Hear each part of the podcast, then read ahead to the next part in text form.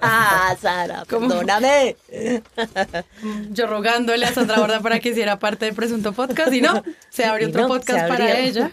Pues Pero- le deseo la mejor de la suerte. Nos invitaremos mutuamente. Muy bien.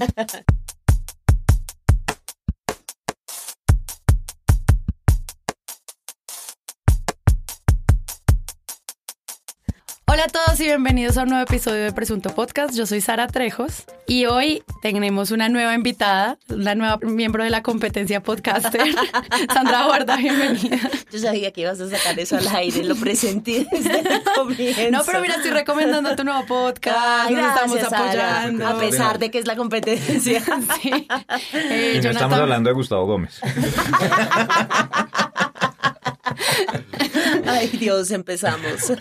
Jonathan Bocchio, ¿qué más? Hola, Sara. Y Pedro Vaca. Hola, encantado de estar aquí. Bueno, hoy volvemos después de dos editoriales súper fuertes sobre la crisis de los medios. Sabemos que lo escucharon y que nos deja como en una pausa de la calidad y de tantas discusiones que estamos teniendo en cuenta de cómo esto se puede salvar del valor de la información y todos los valores que siempre estamos tratando en presunto. Y como ya para pasar un poquito de esto y como subir un poco la cara, volver a los clásicos episodios de Presunto Podcast. Y hoy la invitación es a que hablemos un poquito de, de viajes. Entonces les recuerdo que Presunto Podcast tiene página web www.presuntopodcast.com. Ahí pueden encontrar todas las plataformas donde pueden escucharnos y además el botón de Patreon, que es el lugar donde también pueden apoyarnos para que este proyecto siga avanzando. Muchas gracias, patrons.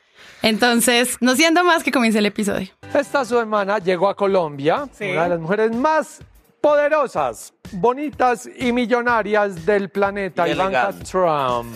Así es. La que hija mucha del gente, presidente- perdóname, pero mucha gente tiene equivocado el concepto de Ivanka porque piensan que es una niña rica millonaria y resulta No, no. que no, es una niña muy inteligente. Muy Sí. estudiada. Oh, en los ojos del papá. oh. La primera semana de septiembre, Ivanka, la superpoderosa de los Trump, llegó a Colombia. Estoy citando uno de los titulares de semana sobre la visita de la hija del presidente. Y este es un tema que, aunque parece frívolo, vale la pena analizar como los niveles de diplomacia, los viajes, qué significa esto. Entonces, yo preferiría que Sandra nos dé un poquito como de un contexto sobre el tema diplomático. O sea, qué significa una visita tanto de salida como de entrada de los presidentes, simplemente para la gente que no se pregunta esto. Y luego ya arrancamos con... Presidentes de Estados Unidos. ¿no? Sí, sí, sí. Pero, pues, lo que pasa es que en este caso particular estamos hablando de un fenómeno un poco sui generis, porque el estatus de Ivanka al interior del gobierno estadounidense es rarísimo. Creo que tiene cargo oficialmente hablando como asesora. Em, no, no necesariamente eh, se constituye en una persona que uno pueda decir representa oficial y formalmente, diplomáticamente al gobierno estadounidense. Y eso le genera como muchos problemas, no solamente los gobiernos que visita, sino incluso los medios de comunicación, que ya tienen como un estándar claro para tratar las visitas diplomáticas. Y esto es como, la primera pregunta es, ¿realmente esto es o no es una visita diplomática? O sea, la visita de la hija de un presidente que qué es lo que es en términos de relaciones internacionales. Le dieron un recibimiento de jefe de Estado sin serlo, ¿no? Sin Te voy a serlo, aclarar porque pero, no lo es. Pero como era una visita Sí. oficial y venía en representación de su padre y ella es asesora, su Sí, asesora. Sí, pero no es, Es.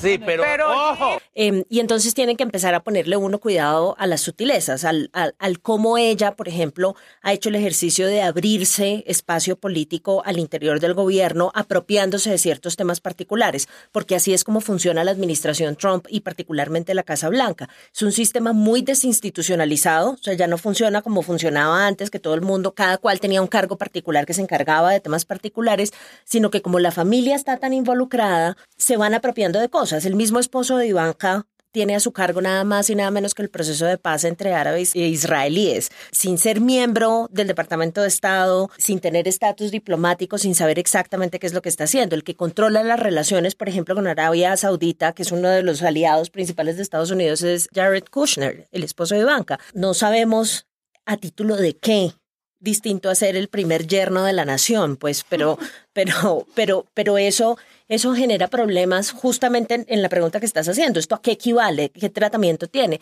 Fíjense particularmente que uno diría, bueno, ella no tiene estatus diplomático, de pronto la cosa es más simbólica, pero simbólica, pero traía plata. eh, luego sí tiene la capacidad, entregó 120 millones de dólares para atender a los eh, refugiados venezolanos. Entonces, sí tiene la capacidad de apropiar recursos del gobierno y de entregarlos. Es muy raro todo. Porque, no sé, una pregunta más, Dumi, las visitas diplomáticas normalmente a qué objetivos están enfocadas? Pues digamos, cuando son visitas diplomáticas formales, siempre se define una agenda previamente que la negocian los dos gobiernos y dicen, bueno, vamos a hablar de estos temas, esto es lo que venimos a discutir y este es el nivel al que venimos a discutirlo. ¿sí? Normalmente entonces un presidente atiende a un presidente, un canciller atiende a un canciller. La pregunta es quién atiende a la hija del presidente. En el caso de Colombia la atendió todo el mundo, desde el presidente para abajo, eh, justamente porque sabemos que es muy poderosa y, que, y sabemos que tiene la capacidad eh, digamos, de influenciar la dinámica de la agenda bilateral. Y ahora podemos hablar de los temas particularmente, pero también porque, ¿qué más haces? Hay que atenderla bien, dirían las tías. Entonces, esos son los recursos a los que te enfrentas. Fíjate que en ese caso particular, como no hay canal diplomático previo para la definición de los temas de la agenda, los temas de la agenda que se tratan son los temas de la agenda en los que ella está interesada. Entonces, a ella le interesa el empoderamiento de las mujeres, definido en esos términos. Ese es el tema en el que se mete. Nos pusimos una meta enorme, 50 millones de mujeres empoderadas para el 2025 y ayudar a fortalecer a más mujeres para que éstas puedan transformar sus hogares y sus comunidades.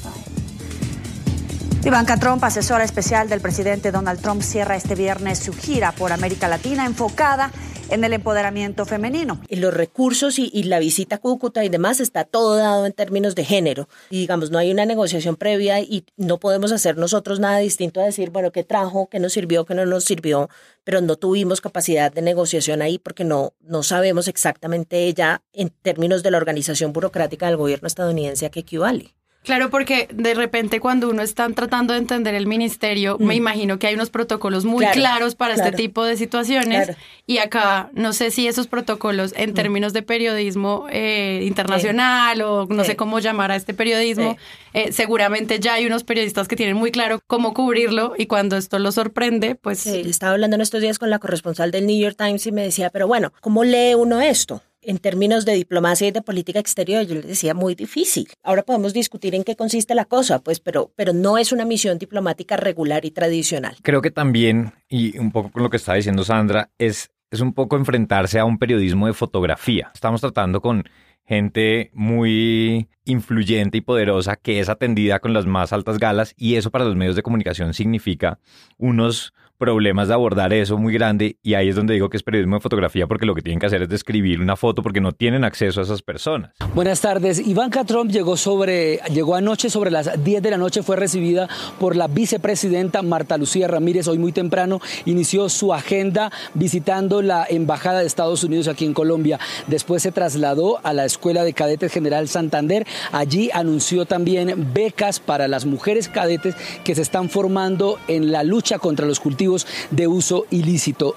Entonces es decir, si esta señora es alta, viste bien, aquí está sonriendo, pero no hay mucho más. O sea, no, yo no vi un análisis de, por ejemplo, bueno, estos 120 millones de dólares que se comprometió para atender a los venezolanos, eso es poquito, eso es mucho, tiene un impacto real en la situación que estamos viviendo en Cúcuta. Es muy difícil para los medios este tipo de visitas y desafortunadamente entonces nos quedamos atrapados es en las anécdotas y en lo que termina ocurriendo superficial y no en pues un poco conocer quién es Ivanka, cuál es el, el, poder que puede tener o cuál es el, el por qué está aquí en Colombia, que es una de sus primeras visitas a América Latina. Entonces, pues ahí es donde hace falta un poco más de, de, análisis y de profundidad por parte de los medios. El debate de esta tarde, el poder económico, social, político y mediático que tiene Ivanka, ¿se lo ha ganado por sus obras o ha sido heredado por lo que representa el apellido Trump? En el mundo. De esta manera comenzamos. Coincido con que creo que hay un, componente más de la estética que de la profundidad de los temas, que obviamente es un fuego al que se le terminó echando mucha gasolina con el episodio de la foto esta en la que aparece el ministro de Defensa, a la cual se le dio cualquier cantidad de interpretaciones, pero digamos un poco escuchando a Sandra, creo que hay un, hay un asunto que me parece que el periodismo sí hubiera podido hacer, pero no explicó bien. De todos los países con los cuales coopera o tiene relaciones Colombia, tal vez uno de los más importantes, por no decir el más, es Estados Unidos. Es decir, aquí se recibe recursos de cooperación que van desde lo militar hasta lo social, la influencia que puede tener cualquier tipo de decisión interna en asuntos como los tratados de libre comercio. Es decir, es, es un país con el cual tenemos unas relaciones a distintos niveles que son tremendamente fuertes, no del gobierno de Trump, sino de mucho tiempo atrás, y pareciera que la agenda de la hija del presidente de los Estados Unidos es una agenda completamente aislada de lo que es una relación diplomática mucho más, más sólida, más fuerte. Y creo que al final hay de los dos temas que se han planteado, que es como el de empoderamiento de mujeres y el de la atención a la migración venezolana, pues no se sabe, digamos, no hay un periodismo que esté diciendo exactamente cuál es el déficit de este país en esos campos. Si uno tuviera un periodismo que está dateado de esos asuntos, podría decir, bueno, la atención en salud a los venezolanos puede ser un gran destino, un destino prioritario porque hay un déficit en, digamos, esto es obviamente lo hablo en términos hipotéticos, o lo mismo con el empoderamiento de mujeres, es decir, hay problemas de acceso a los créditos para las mujeres, y entonces sería muy interesante que pudiera ubicarse ahí, y entonces ahí es donde yo veo que de alguna manera la lectura del propio país, ¿no? La lectura del propio país y los temas con los cuales viene ella pareciera un divorcio, pareciera que esos dos asuntos no hablan y simplemente se quiere registrar lo que ella tenga bien decir y no tanto analizarlo sobre el impacto que pueda tener esto pues en los temas que le interesan. Además, yo creo que hay una cosa que es, es el sitio por donde yo hubiera caminado si tuviese un medio de comunicación para analizar esa visita y es cómo encaja o si genera tensiones esa visita en particular y lo que pasa en la, en la visita con el contexto general de la relación bilateral, que es por el mismo camino que está haciendo. Entonces, hay gente, por ejemplo, que tiene la tesis en Estados Unidos de que la política exterior estadounidense tiene dos caras, la cara del gobierno, del ejecutivo, de Bolton hoy en desgracia, de todos los funcionarios pues que se encargan de, digamos, de los temas duros de la relación bilateral y que se encargan de hablar duro y de reclamar. En el caso de Colombia, ¿qué hubo? ¿Qué ha pasado con los cultivos ilícitos? No sé qué, le estamos mandando plata y utilizó el lenguaje con mucha intención de ponerse los pantalones, ¿sí? Y ella cumple como con una función casi de primera dama, que es es dedicarse a los temas suaves, a los temas más, amables, más blandos, que es la tradicional de las mujeres en diplomacia, ¿no? Como los hombres hablamos de armas y las mujeres hablan de medio ambiente y de salud y de no sé qué. Pero no, así funciona, eh, porque además tenemos que hablar así también de esos temas, uno no puede hablar duro de esos temas. Entonces, parte de lo que hace ella en una muy buena parte es un poco lavarle la cara a esa parte fea de las relaciones que tiene Estados Unidos, particularmente con socios como Colombia. Y entonces ella se va y nos sentimos un poquito mejor en nuestra relación con Estados Unidos, ¿sí? Porque vino, sonrió mucho, fue amable, nos trajo plata, se puso ropa diseñadoras colombianas, o sea, hablando de generar como lugares de empatía, en ese sentido la visita es un éxito. Entonces como que contrabalancea un poco la otra dimensión de la relación bilateral y eso me parece a mí que es una movida poco tradicional, poco convencional diplomáticamente hablando, pero yo diría que es bastante efectiva. Me alegra decir que este año más del 40% de los becarios son mujeres, que están hermosamente representadas por todas ustedes aquí. Y pues precisamente los medios se acercan ahí, incluso el tiempo titula Ivanka la cara amable del gobierno de Donald Trump y frente a lo que dice Jonathan, como de cuáles son esos perfiles, pues sí los hay un montón, pero de repente todavía no estamos entendiendo muy bien cuál es el impacto que ella tiene en el lugar como el gobierno. Esos tal vez no son los perfiles con los cuales uno está viendo un líder político. Sí, y hizo falta mucha lectura de una cosa en la que los medios estadounidenses han puesto mucha, mucha atención. Es como esa dimensión política del papel que está jugando la familia en este momento en Estados Unidos. Y sobre eso hay escrito montones de cosas. Hay un montón de piezas del, del New Yorker. Acaba de salir una cosa en The Atlantic hablando pues como de la monarquía Trump y quién hace qué adentro. Hubo como muy poca información sobre eso y más como la información oficial ahí un poco decorativa pues de la hoja de vida que pasa la embajada diciendo pues que esta es una mujer que, que ha tenido etapas difíciles en la vida pero las ha superado y, es, y que se la presentan casi a uno como los gringos llaman una self-made woman, ¿no? Una mujer que se ha hecho a pulso, una Trump, hágame el favor, pero, pero así se ve y pues esa es la historia con la que nos quedamos. Pero a lo mejor eso tiene que ver con que para los Estados Unidos es disruptivo las dinastías familiares y en cambio aquí en Colombia lo tenemos normalizado, es decir, aquí Martín, mm. Simón, Andrés, son que ellos participen hacen en política, incluso en su propio, en el gobierno de sus propios Mm. padres, no es algo que sea tan, tan, tan atípico, ¿no? Es- Millones de delfines es Colombia. un acuario. Yo creo que ahí también lo que preocupa es que los medios le guarden la misma pleitesía que el gobierno, ¿sí? Digamos, un poco esa relación histórica y todo esto entre Colombia y Estados Unidos está bien y el gobierno pues es un gobierno que busca tener contento siempre a el papá gringo, pero los medios no deberían tampoco jugar esa misma pleitesía y sí un poco meter el dedo en hurgar y en, en decir, bueno, pues es que eh, no nos está visitando Lady D, ¿no? Está visitándonos una señora que tiene además pues una complejidad y, y responde también a un gobierno con muchísimas cosas para, para criticar y para mirar. Do- dos preguntas. Con una vicepresidenta mujer, la cuestión de género pesó aún más en el evento y hasta el subsecretario de Estado John Sullivan bromeó con ello. Soy el único hombre en el escenario. La primera es si no hubiera sido la hija de, sino el hijo de el cubrimiento, ¿ustedes estiman que habría sido distinto? Habría sido igual, habrían hablado del vestido. Sí. Eh, y, se- y segunda Y pregunta. el ministro lo hubiera mirado de la misma forma. Estaríamos de acuerdo con que el tratamiento de los medios, tanto, digamos, sobre todo de la visita, fue indulgente con respecto a los temas, es decir, como ubicando al personaje en un lugar casi de, de, de hiperbondad, ¿no? Como no, no pareciera un personaje que no tiene ningún punto negativo, que no tiene ningún lunar, que no tiene ninguna salida en falso en una declaración, que va a foros internacionales y solo acierta, que los expertos tienen un concepto abs- absoluto sobre eso, digamos, como el punto del cual partían las preguntas que se le hacían en distintas entrevistas parecía ser un punto hiper bien calificado, que creo que pues terminan siendo entrevistas fáciles, ¿no? Mm. Como que no, no, no, no incomodan, como un hiper Que tal vez ni ella responde. Eh, Eso fue parte también como de, de la discusión, ¿no? Como, pero habría que preguntarle a los medios. Pero yo creo que hay un fenómeno que creo que puede explicar parcialmente la amabilidad del cubrimiento y la poca crítica y la, pro- la poca reflexión alrededor de esto, y es que es casi una persona en misión humanitaria. Por eso es la cara amable de la diplomacia, ¿no? Si uno mira esa agenda es casi como que viene a hacer favores. Entonces viene a entregar ayuda para los migrantes, viene a empoderar las mujeres. ¿Y quién va a salir a decir, Uy, está empoderando a las mujeres, mala vaina. Uy, le está dando plata a los migrantes, mala. Es una agenda humanitaria. En relaciones internacionales existe un fenómeno que una gente ha calificado como el fenómeno madre de Calcuta, ¿no? Y es que el que está haciendo cosas humanitarias no se lo critica.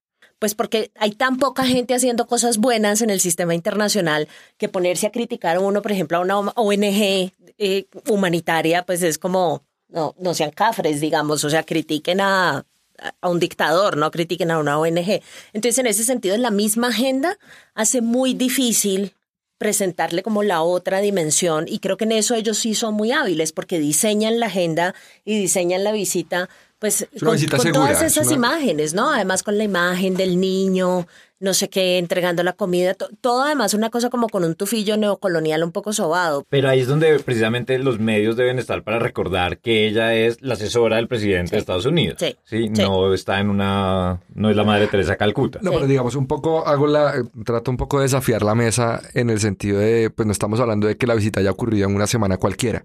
Ocurre días después de que Iván Márquez anuncia, digamos, su realzamiento en armas, sería así eh, correcto decirlo, y en un entorno en el cual Venezuela aparentemente jugaría un rol importante, es decir, los, los temas con los cuales ella viene también entran dentro de un contexto que para un periodista que no necesariamente actúe de mala fe, sino que quiera situar esa acción humanitaria, ¿sí? es decir, si, si yo voy a llevar a, a- a la franja de Gaza ayuda humanitaria y hace dos días hubo un bombardeo, muy seguramente se preguntará, claro. bueno, ¿cuál- Si quieres ponle contexto más amplio. Piensa en lo que terminó la última vez que Estados Unidos intentó llevar ayuda humanitaria a Venezuela. Esto es, esto es un ejercicio como por reconstruir la ayuda humanitaria estadounidense en una versión un poco más amable, en una versión menos desafiante del orden en Venezuela. Es como construir la ayuda humanitaria de una forma apolítica, ¿no? Ella, ella llega y no hace ninguna declaración sobre Maduro, ni las relaciones bilaterales, ni nada, absolutamente nada. Es como yo aquí solamente vengo a lo que ellos llaman proveer alivio, nada más. Pero siento que el papel de los medios en ese caso, digamos que tomaran la postura de no voy a criticar a quien trae ayuda humanitaria, bien, pero entonces precisamente el cubrimiento de la agenda mujeres no debería ser qué fue lo que ocurrió en estos foros y cuáles fueron las declaraciones de la, vice, de la vicepresidente y de la invitada, sino de nuevo lo que dice Jonathan, cuál es realmente la agenda de mujeres que tiene el país y si eso al ponerlo a prueba con una visita de esto cambia o no. Y siento que al final es qué fue lo que se dijo en el foro, en el encuentro y en la reunión y ese cubrimiento sin contraposición, eh, pues teniendo además no sé ustedes cómo lo ven, pero si de repente la agenda se anuncia, si uno sabe que viene Ivanka Trump y yo como periodista sé que ella seguro va a venir con el tema mujeres y con el tema migrantes, pues yo podría con tiempo preparar un poquito como Pero que eso está es pedir pasando. demasiado, Sara. No, no, no, no pida No, pregunto, porque- como que de repente si uno dice, no, es que no hubo tiempo porque la visita tiene demasiadas cosas en la agenda, de repente hay unas que son muy obvias, no sé cómo lo ven. Hay un tema que, que para mí es uno de los problemas principales y es el acceso que se tiene. Antes de estábamos hablando que si hubo rueda de prensa donde los periodistas le pudieran preguntar a ella o a, alguien de la comitiva. Eh, yo creo que no hubo, no, no estoy seguro, pero creo que no. Eh, entonces, por eso es como que digo, ellos están finalmente describiendo una fotografía y no solamente describiendo la fotografía, sino pues enfrentándose a lo que estábamos hablando de los problemas de que viene en una misión humanitaria y que, que, que es, más, es más difícil. Entonces creo que el tema del acceso es ahí, juega en contra para tener algo más. Y y yo creo que en general el problema del acceso es como el problema más grueso que enfrenta el cubrimiento de los medios en los temas de relaciones internacionales y de política exterior, porque, porque ahí, digamos, es más costoso tener información de primera mano, hacer reportería. Por ejemplo, piensen ustedes lo que significa hacer reportería en un viaje del presidente a China.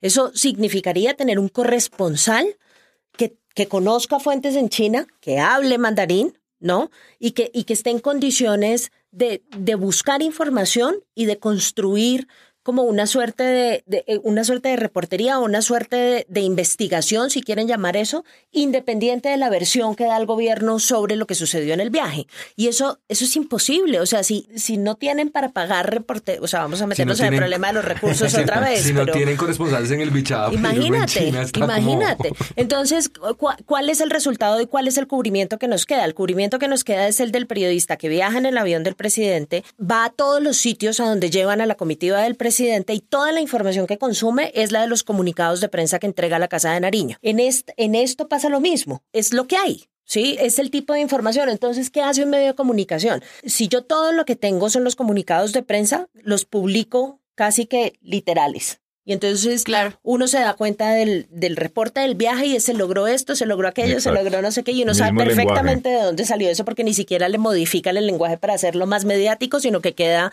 pues como puro lenguaje de, de oficial de prensa en el poder. Y la otra cosa es que pues quedamos, digamos, sin, sin ningún tipo de análisis, porque para uno como analista también es muy difícil construir sobre ese tipo de información. Entonces, cuando alguien me llama y me dice, bueno, ¿y cuál es su análisis de la visita de Ivanka? Es como, ¿y qué carajos voy a decir yo? O sea, no tengo ni idea. O sea, que te invité, Sandra. Perdón, y eso- sí. Acabo de confesar que no estoy preparada para esta conversación. No, y, y eso, digamos, en, la- en la franja social de gente que tiene tiempo, cualificación para hacer esos análisis, pero creo que una de las cosas que paradójicamente va a resultar más tristes de esta visita es que la foto del ministro con, con respecto a, a- a esa situación de la foto que se iba a tomar, pues termina siendo como el imaginario colectivo de la visita, ¿no? Entonces, independientemente de la interpretación que da la, la Mm. pregunta de si le estaba mirando las nalgas a Ivanka, o sea, creo que por un lado tiene un, un toque machista, ¿no? Claro. Pero por el otro también termina banalizando una acción diplomática que con sus bemoles, como lo hemos hablado, pues puede tener un impacto en, en la atención de asuntos como Venezuela o como las mujeres, o a lo mejor no tiene ningún impacto, pero que sí va directamente a, a asuntos de nuestra vida cotidiana. Y yo creo que la otra cosa que se puede hacer con esto frente a la ausencia de recursos y tratando de pensar como en formas alternativas de cubrimiento de esta cosa es, es extraerle, digamos, extraerle un poco la simbología de la visita y tratar de construir análisis sobre eso. Leyendo, ahora estábamos hablando antes de grabar el- del confidencial de semana sobre, el, sobre la ropa. ¿no? Entonces Semana cuenta que toda la ropa que este- usó Ivanka la compró ella y es toda de diseñadoras colombianas. Fantástica oportunidad para hacer un reportaje sobre lo que está pasando con las diseñadoras colombianas que total. están siendo un éxito en todas partes y nadie le pone cuidado a eso. Y no estoy hablando de la Silvia Cherazzi y de, y de Joana Ortiz, que son las, las grandes famosas que se conocen por fuera, sino diseñadoras muy jóvenes que hasta ahora están empezando sus carreras y ya tienen tiendas en París y están, eh, eh, o sea, están construyendo. Eso sí, eso es economía naranja. No, uy, no hablemos de eso. Eh, pero, pero eso sí que hubiera sido una excelente oportunidad para mirar en dónde estamos parados internacionalmente en ese Claro, tema. no. Y lo dejamos ir con una facilidad increíble.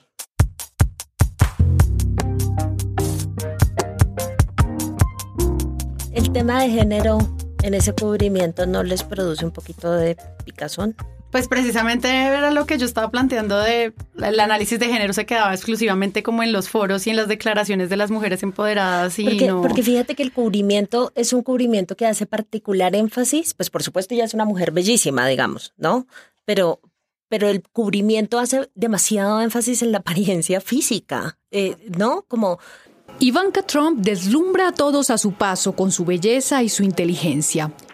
No estoy diciendo, a ver, es que ya estoy viendo los que van a saltar como, ay, pero sí es una mamacita, ¿qué tiene de malo decir que es una mamacita? No. Como Hassan Es Nazar. el- sí, ese no es. ¿Cómo va a tener uno a Ivanka adelante y no mirarle la cola? Sí, exacto. ¿Dijo eso? Sí. Ay, Dios. Libertad de expresión. ese es- sí, oh, ok, no, mejor pasemos al siguiente No, pero, tema. pero sí tienes razón y es precisamente la pregunta que hacía Pedro al comienzo. ¿Qué pasa si Ivanka fuera hombre? Sí. Si, el si- hijo del presidente. si hubieran titulares como la pasarela de Iván Trump en Colombia, el asesor del presidente Trump viajó al país en pro del empoderamiento femenino, con sus trajes descrestó a más de uno, incluido el ministro de Defensa, que este titular, digamos, cambiándole el género, Sí. que tanto hubiera podido aparecer, Sí. no creo. Sí. O sea, como, yo creo que ahí hay una paradoja tremenda y es que si uno compra el discurso de uno de los temas de la visita, que es el empoderamiento de mujeres, y viene una mujer poderosa, yo no sé hasta qué punto algo que se podría entender como piropear a la, a, a la que visita desde los medios de comunicación es una forma de atribuirle su poder a unas cualidades físicas y no a lo que viene a ser. Cubren el, el apoyo al fortalecimiento de las capacidades de las mujeres, el empoderamiento de las mujeres, ¿sí? Pero eh, desempoderan a la mujer que viene con ese mensaje a partir de banalizar o dirigir la mirada a lo estético. Creo que aquí hay también un tema generacional. Yo no estoy convencido que las mujeres sobre las cuales se depositan este tipo de titulares realmente se sientan halagadas. Dudo que se sientan halagadas y si el tratamiento que se le quiere dar es como de bienvenida, pues yo tengo un par de amigas feministas que se sentirían muy mal si lo que tienen para decir es su guapura y su estética y creo que sería tendría el efecto completamente contrario comprando el discurso de su mensaje y comprando el tratamiento indulgente que los medios han querido dar a esta visita. Yo creo que es un ejercicio un poco como de, de congraciarse, ¿no? Es como ser amable. El, el colombiano entiende, el colombiano hombre, sobre todo de cierta generación, porque yo estoy de acuerdo, ahí hay cambios grandes, entiende el piropo como una forma de amabilidad hacia las mujeres, que es una cosa un poco rara, pero lo entiende como eso. Entonces estoy segura que el que se inventó esos titulares diría, no, pero si solamente estábamos siendo queridos, o sea, te estamos tratando de darle la bienvenida, que se sintiera bien, como en casa, etcétera, etcétera. Eh, pero a mí, a mí eso sí me molesta mucho, digamos. Ya sé que van a salir todo el mundo a decir que, ay, ya no se dejan ni piropear, pero ¿qué hago? A mí esa vaina me parece, además periodísticamente hablando, me parece como inútil. O sea, ¿qué, qué saco yo de un titular de esos? ¿Qué me está diciendo eso? ¿Qué me está informando? Sí, por lo exacto. menos. Bueno, sí. O sea, yo no saco nada, alguien, alguien más lo saca.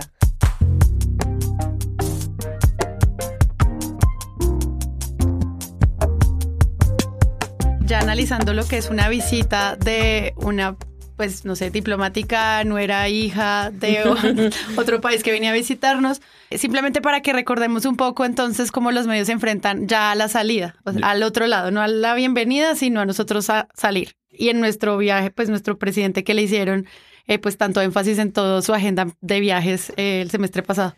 Después de casi un año de mandato y 18 viajes internacionales, muchos se hacen la misma pregunta. ¿Cuál es la política internacional del gobierno de Iván Duque? Por un lado, armó un show internacional contra Nicolás Maduro y después no volvió a decir mayor cosa. Y también hay un mensaje claro, la derrota de la dictadura con el cerco diplomático, pacífico pero decidido. Por el otro, afuera habla de una paz en la que sabemos que internamente no cree. Nuestro gobierno va a trabajar para que el proceso de desmovilización, desarme y reinserción adelantado en los últimos años salga adelante con éxito. Eso sí, a Duque le queda su economía naranja, un concepto tan de ficción que ya está exponiendo en festivales de cine. Beneficios con la idea de que Colombia se convierta, tal vez el Silicon Valley de la industria creativa en el mundo occidental. Esa es la gran apuesta que nosotros estamos haciendo. En la mesa de centro, Duque International. Que ahí yo creo que, digamos, obviamente, y lo que estaba diciendo Sandra, que es muy difícil entonces cubrir las salidas del presidente, pero eso nos pierden un mar de anécdotas, ¿no? Porque Duque ha tenido 18 salidas y yo solamente puedo tener en mi cabeza como anécdotas, entonces los siete enanitos, la foto de Duque y sus 20 amigotes en, en, Beijing, en, no, Beijing. no, en Shanghái, en Shanghái. un sinnúmero de anécdotas donde todas dejan un poco mal parados, pero yo no sé si es porque no hay mucho que contar, entonces entrémonos en pues, qué nos da juego y qué podemos hablar, pero yo no tengo claro. Sí. Y ahí tú nos puedes dar luces de cuál entonces es la, la línea que se le, se le, está apostando en materia de, de política exterior este gobierno. Voy a repetir un argumento que hice en una columna justamente sobre ese tema. Yo creo que esto es conveniente para los medios y es conveniente para el gobierno. Entonces, los medios es la ley del mínimo esfuerzo. Viajaron en el avión, les entregaron la información en la mano, no tuvieron que ir a hacer reportería, no tuvieron que ir a hacer pues como el trabajo duro del periodista, sino todo muy todo muy cómodo, el hotel, no sé qué, las conferencias de prensa, el aire acondicionado, etcétera, etcétera. O sea, es la ley del, la ley del menor esfuerzo. Y para el gobierno también es muy conveniente, porque eso básicamente exime al gobierno de procesos de rendición de cuentas en materia de los viajes. Entonces, ¿qué pasa? Que si, que si uno ve el reporte de prensa, que es el mismo reporte de la Casa de Nariño, diciendo, estos fueron los logros de este viaje, pues ¿qué le discute uno a eso? ¿Qué dice? ¿Están mal formulados? No sé qué. Siempre son logros porque además como no dicen a qué van, entonces cualquier cosa que se logra es ganancia, porque nunca sabemos cuál es la agenda de antemano, nunca le hacemos seguimiento a eso. Nadie el año entrante a estas alturas va a estar preguntándose en qué paró el viaje a China. Un vuelo directo Bogotá-Pekín. Sí, exacto. ¿Qué, ¿Qué, qué, pasó? De lo que negociamos en ese momento y de lo que supuestamente logramos en ese momento, ¿qué hoy tenemos? Nadie le para bolas a eso. Entonces, es un escenario fantástico para todo el mundo, menos para los analistas que sufrimos constantemente por la falta de información, pero para, para el periodismo, que es un tema que no le interesa, digamos, el tema de la política exterior, el tema internacional, es un tema que está lejísimos de las prioridades, no vende, no le parece atractivo, siempre le dicen a uno lo mismo, no, esa vaina no le pone atención nadie, eso es una jartera, nadie le gusta, nadie le interesa, todo el mundo lo siente lejanísimo. Y el gobierno hace lo que quiere en materia de política exterior, que puede ser, por ejemplo, no hacer nada, y nadie le reclama, porque ¿cómo le van a reclamar si no hay información? Entonces es el mejor de los escenarios para ambos. Y esto no creo que sea solo para el cubrimiento de, de, la agenda internacional de Colombia. Hay como dos roles que se pueden jugar desde el cubrir vamos, al poder. Uno es como difundir lo que el poder está haciendo y entonces yo creo que si uno lo mira bajo este estándar, que es un estándar muy bajito, hay que decirlo, pues cumplen. Es decir, los medios de comunicación, si no hubiesen cubierto, no sabríamos que son 18 días, fue que dijo. Sí que hay un registro de esas acciones en el exterior. Pero creo que si uno se pone en el lugar en el que la ciudadanía quisiera comprender el impacto de esos viajes en su vida cotidiana, hasta allá, eso ya, eso ya es un estándar muy, muy alto. Y entonces pasa cosas que a mí me parece que son bien paradójicas y es, pongo solo un ejemplo, la economía naranja. Buena parte de estos viajes están asociados a unos labs en Francia que van a instalarse en Medellín, a una visita a Silicon Valley para que se promueva acá asuntos relacionados con tecnología y cultura, eh, que es una agenda aparentemente muy importante del gobierno sobre la cual habrá que evaluar, obviamente, a futuro qué sucede, pero los medios no han sido capaces de explicar qué es la economía naranja. Es decir, más allá de que hay un libro que escribió el presidente. Ni el gobierno tampoco. Bueno, pero, pero, pero las preguntas sí se las exige, o sea, sí, deberíamos exigirse a los medios, porque al final el gobierno propone, quien esté interesado, ahí hay documentos, pero digamos, ¿cuál es el alcance de esa agenda internacional versus una política interna que eventualmente puede mejorar la vida de las personas? Y ese puente de comprensión es un puente que no están dispuestos a cumplir la gran mayoría de medios de comunicación. Entonces creo que si el estándar es el estándar de difusión, están perfectos. Pero si el estándar es un estándar de comprensión social de lo que implica esa agenda internacional, creo que es muy, muy crudo el, la contribución y, de los y, medios. Y lo más triste de todo es que si un medio está tratando de ser un poquito crítico con el gobierno cuando viaja, lo más lejos que llega es el presidente está viajando mucho. ¿No? Que es el síndrome de orfandad del que habla Julio Londoño. Es como que los colombinos en un momento dado tener el presidente lejos les empieza a dar, ¿no? Ah, me abandonó, no, no lo resisto, no puedo estar sin él y entonces empieza, está, está viajando mucho, pasa mucho tiempo por fuera, la realidad doméstica está súper convulsionada como para viajar tanto, como si aquí la realidad doméstica en algún momento no estuviera convulsionada, entonces se queda en eso. Es como, como no puedo hacer es, ese tipo de reflexión sobre los objetivos, sobre qué se logra, cómo no se logra, cómo se logra, cómo se negocia, etcétera, etcétera. Entonces me limito a decir, uy, no, no, no, mucho tiempo por fuera, que es como la crítica más parroquial que existe sobre la faz de la Tierra. ¿O qué pasa con lo que se logra? Y digamos, uno, no, para no concentrarnos solo en el gobierno actual, me acuerdo que buena parte de, de la agenda, por ejemplo, en Europa que tuvo Santos Mm. en la última fase de su gobierno era levantar plata de un fondo incluso enorme que creó la Unión Europea con contribuciones de varios países eh, para la implementación de los acuerdos de paz en Colombia. Esa plata está acá. ¿sí? Y yo no veo periodismo que esté, digamos, por lo menos, ni que sea difundiendo lo que se está haciendo con esa plata. Es decir, Claro. se sabe que esa plata existe, se está gastando, no sabemos si se está gastando en las prioridades, en los asuntos, a los medios que les gusta hacer tanto balance. Uno también puede hacer eh, balance sobre el impacto de esa agenda internacional, pero el simple registro es, digamos, es relativamente pobre, yo creo yo, para la necesidad informativa.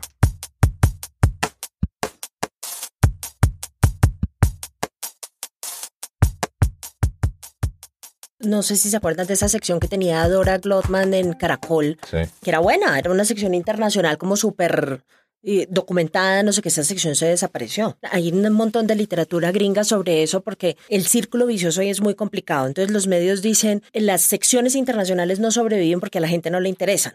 Pero si al mismo tiempo uno no le da información internacional a la gente, no puede generar interés. O sea, si yo no sé nada sobre lo internacional y nada me informa, ¿cómo voy a llegar a la conclusión de que eso es importante y que yo tengo el deber de, enterarme de esa cosa? Entonces no le presto atención y entonces el medio dice, no, si ve, no le presta atención, entonces mejor no hagamos esto. Yo siempre cito el famoso episodio en el que a mí alguien me dijo alguna vez, si usted va a escribir una columna sobre temas internacionales en el tiempo, no la va a leer nadie.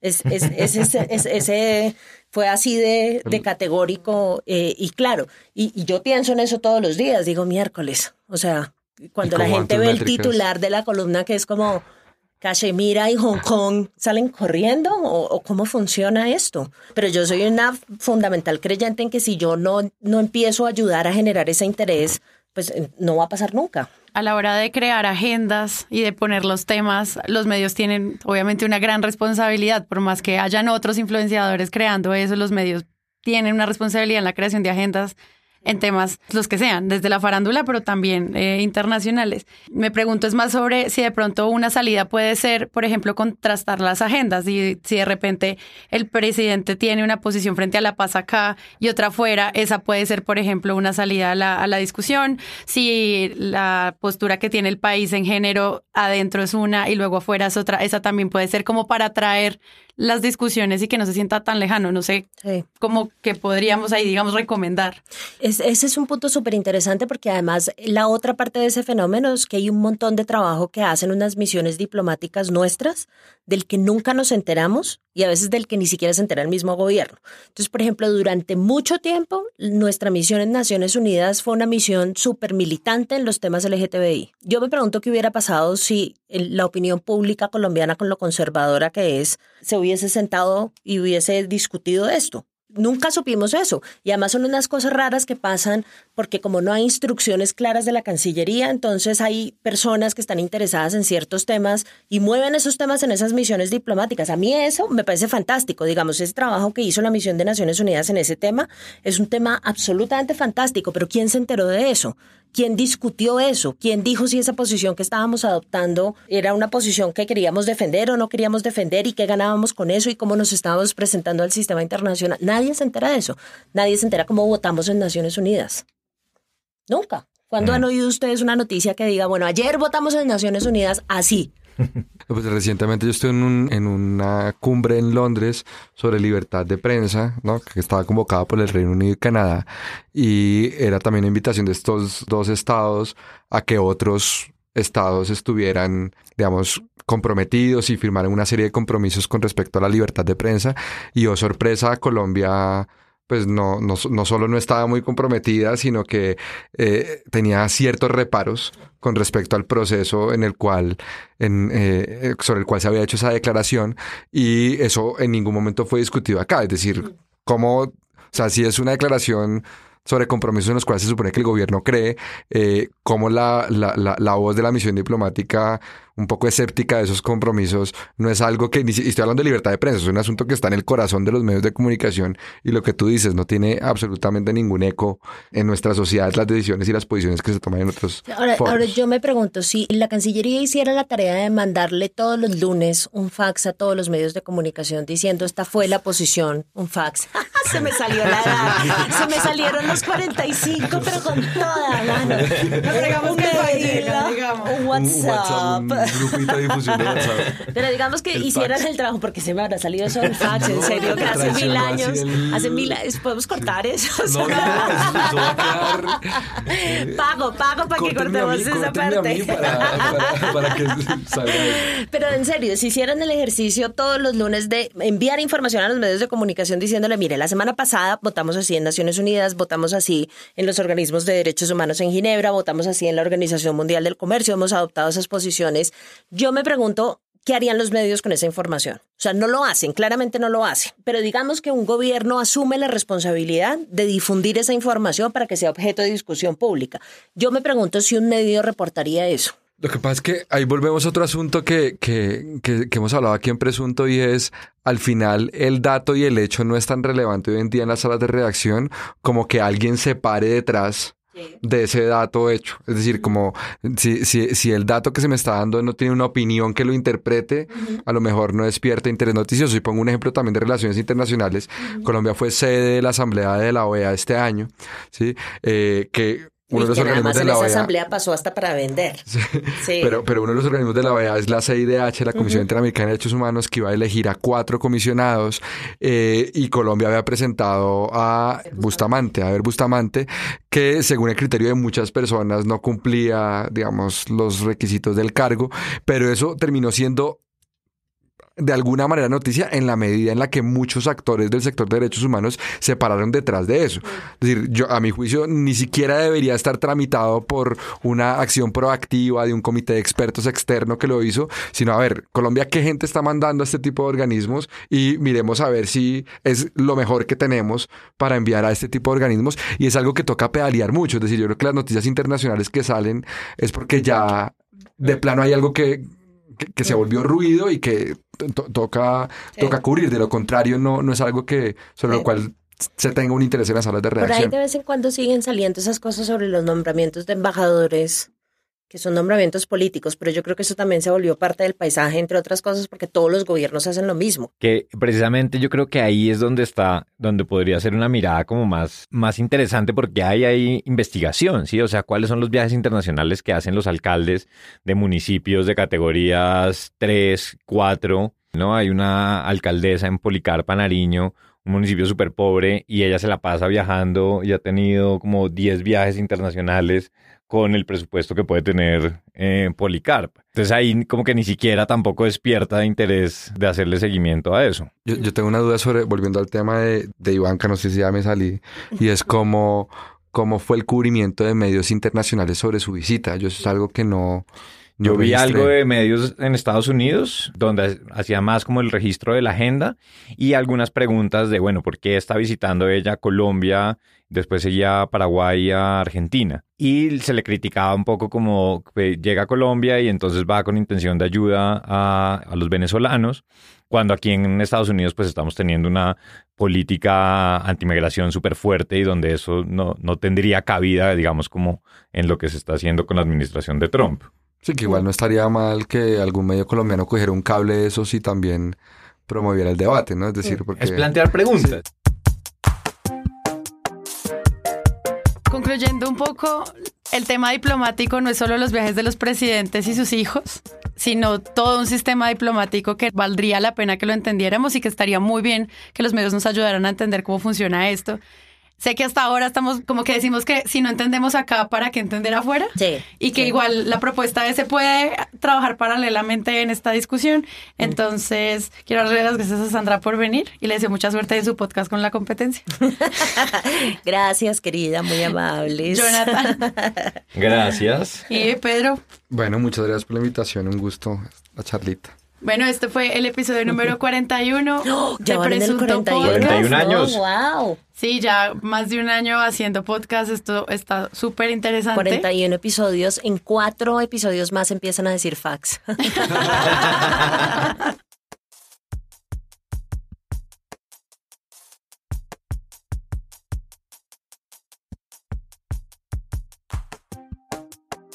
Presunto Podcast es un proyecto de Sara Trejos, Santiago Rivas, María Paula Martínez, Pedro Vaca, Jonathan Bock y Carlos Cortés. Grabamos el mismo estudio, un espacio de Magic Markers Producciones. Si quieren escuchar otros podcasts como este, solo ingresen a mismoestudio.com. Hay varias formas de apoyar este proyecto. Primero, les recuerdo que estamos en Twitter e Instagram con arroba presunto podcast, donde también pueden hablar con nosotros usando el hashtag titulastre. Si quieren pueden recomendarnos a sus amigos, solo deben enviarles nuestra página web presuntopodcast.com. Allí podrán encontrar varias opciones de plataforma de podcast donde pueden escucharnos. También pueden entrar a la plataforma donde ya nos escuchan, suscribirse para recibir notificaciones de nuevos episodios y calificarnos. Así podremos estar en el radar de más personas que están buscando podcast. Y finalmente, pueden apoyar este proyecto siendo Patreon.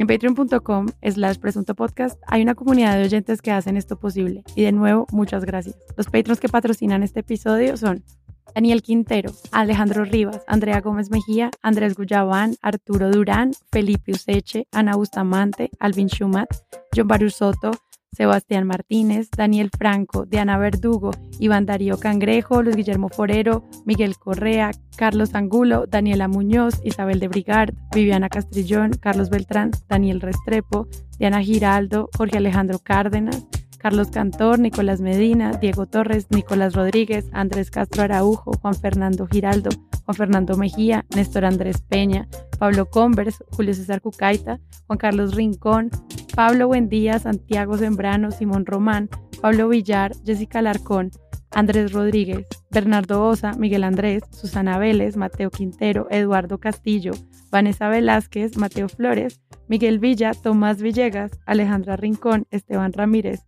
John Bonilla, Santiago Pardo y los nuevos que llegaron esta semana. Jaime Infante, Alejandro Wiles, Ana Bester, Ciro Rodríguez, Diego Silva, Gustavo García, Ricardo Nausa, Andrea Martínez, Andrés Rojas y Paula Andrea Rueda Castro. De nuevo, gracias por creer en el periodismo alternativo. Nos vemos en una próxima entrega.